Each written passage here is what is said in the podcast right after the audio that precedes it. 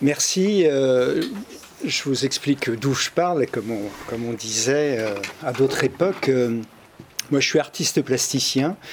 et j'anime plusieurs structures en parallèle. La première, c'est une structure qui a une vingtaine d'années, qui s'appelle Laboratoire Sculpture Urbaine, qui est une structure qui intervient dans le monde entier, exclusivement dans le territoire à destination de l'homme de la rue. Et pour travailler euh, de, façon pertinente dans le territoire, euh, on a, si vous voulez, fait évoluer des notions qui nous semblaient impropres. C'est celles que l'on trouve, par exemple, aux États-Unis quand on parle de Site Specific Project, c'est-à-dire d'un projet qui est, spécifique à un lieu, en disant, et là on s'est beaucoup appuyé nous aussi sur Castoriadis, euh, en fait, euh, au moins en Europe, mais à peu près partout, il faudrait plus travailler sur les notions de réalité sociale historique pour pouvoir faire une intervention cohérente. Et donc, au fil des années, la grande caractéristique de ces interventions, de À Sao Paulo et d'Alger à Vancouver, a été d'associer énormément d'artistes, puis de géographes, d'anthropologues, de philosophes, etc., pour travailler de façon pertinente le lieu sur lequel on conçoit une intervention. En une vingtaine d'années, on a dû travailler avec plus de 1000 artistes et intellectuels dans le monde, notamment pour comprendre donc les spécificités de ce lieu. Je laisse de côté ce champ d'action parce qu'il est Je pourrais y revenir, mais il est moins spécifique à la question que l'on se pose aujourd'hui. J'anime une deuxième structure qui s'appelle Local Contemporain, qui là, euh, après donc euh, le premier champ qui lui est, d'échelle mondiale, il y a une dizaine d'années, j'ai ressenti le besoin de me recentrer sur les réalités locales ordinaires. Et là, nous avons créé Local Contemporain, qui est une structure qui essaye d'associer à nouveau des artistes et des intellectuels du monde entier pour penser du micro-local, pour essayer de comprendre ce que nous avons sous les yeux. Euh,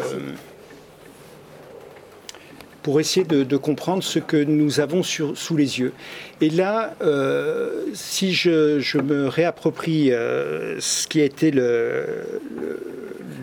démarrage aujourd'hui de, l'après-midi, avec Bernard parlant de la déprolétarisation, euh, c'est une notion sur laquelle on travaille beaucoup en se disant effectivement comment sortir de cette prolétarisation et comment fabriquer donc comment aborder la déprolétarisation aujourd'hui En fait, euh, il me semble que c'est en aidant les individus à se réapproprier leur monde propre. Et là, euh, nous avons été amenés à, réfléchir à une distinction que, j'ai trouvée chez euh, François Julien, que je trouve très éclairante, c'est qu'en fait, nous avons une domination en Occident de la connaissance rationnelle, mais que pour beaucoup d'individus, le monde propre, c'est quelque chose qui est de l'ordre de la connivence intuitive et qu'il faut pouvoir euh, rentrer en communication avec les individus qui, eux, s'expriment, dont le monde propre dominant est celui de la connivence intuitive. Donc euh, notre approche avec local contemporain est d'essayer de fouiller de ce côté-là euh, en essayant de comprendre dans les pratiques ordinaires ce qui se passe et comment on peut les investir, comment on peut les systématiser. Vous savez, un peu, c'est l'intérêt des, observateurs lointains. C'est un peu comme en homéopathie, quand à partir d'une extrême dilution, on va pouvoir obtenir euh, des résultats. Euh, et bien là, à partir d'un phénomène microscopique, essayer de se dire comment on pourrait l'amplifier, qu'est-ce qui se passerait si nous l'amplifions de façon massive. Alors par exemple, euh, nous avons travaillé sur les dimanches en Europe aujourd'hui, sur un territoire local, se dire qu'est-ce qui se passe en fait le dimanche Quand le commerce est arrêté, quand la production est arrêtée, dans la majorité des cas, euh, vous vous souvenez qu'il y a une trentaine d'années, nous étions censés vivre dans la civilisation des loisirs. Et euh, nous avons réinterrogé le loisir ordinaire aujourd'hui. quand, chacun est libre de son temps libre, comment l'investit-il? Euh, ce qui nous permet de comprendre, par exemple, l'intérêt de la démarche, c'est que ça va nous permettre d'avoir un, type d'analyse urbaine bien plus efficace que l'analyse urbaine au sens classique, où l'on va demander aux populations de rentrer dans des grilles qui sont des grilles qui sont conçues de façon justement rationnelle,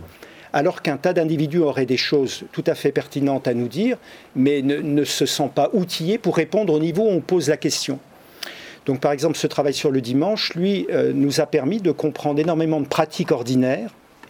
dans l'espace urbain aujourd'hui et des équipes ailleurs en Europe, Multiplicity à Milan ou Plan à Cologne, se sont appropriés la même méthode en faisant eux aussi appel aux populations pour savoir ce qui se passait le dimanche. Et là, on a eu à ce moment-là l'intuition, par exemple, qu'on pourrait avoir une très grande lisibilité des usages et de leurs différences en Europe aujourd'hui, qui nous permettrait de comprendre un certain nombre des crispations euh, et des difficultés sur lesquelles bute l'Europe aujourd'hui. Euh, je vous donne un autre exemple sur lequel je suis en train de réfléchir. Donc moi, je suis basé à Grenoble, mais je travaille un peu partout, et notamment actuellement, je travaille à Rennes, et je, m'intéresse, par exemple, au processus. Vous savez, ces groupes qui sont en train de se constituer, qui font du partage de graines.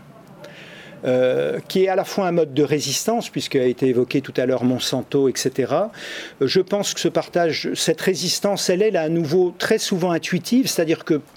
je ne suis pas sûr qu'on trouve beaucoup de gens rationalisant ce qui est en train de se passer là, mais je pense qu'il est, en train de se passer quelque chose d'extrêmement intéressant. Et donc, pour faire simple et pour euh, ne pas parler trop longtemps, je, réfléchis au même processus que ceux qui ont été évoqués euh, cet après-midi, mais en me préoccupant assez peu, voire pas du tout, de l'économie numérique, mais sur les mêmes modes de pensée, en réfléchissant hors de l'économie numérique à la façon dont on peut travailler sur du collaboratif, euh, et, trouver de nouveaux modèles euh, d'organisation, d'une part, et de compréhension du monde dans lequel nous vivons réellement, d'autre part, puisque je pense qu'un des grands déficits aujourd'hui, c'est le déficit de représentation du monde réel dans lequel nous vivons. Voilà. Merci. Bernard, tu nous entends bien? On a un petit problème de relais vidéo, mais tu nous entends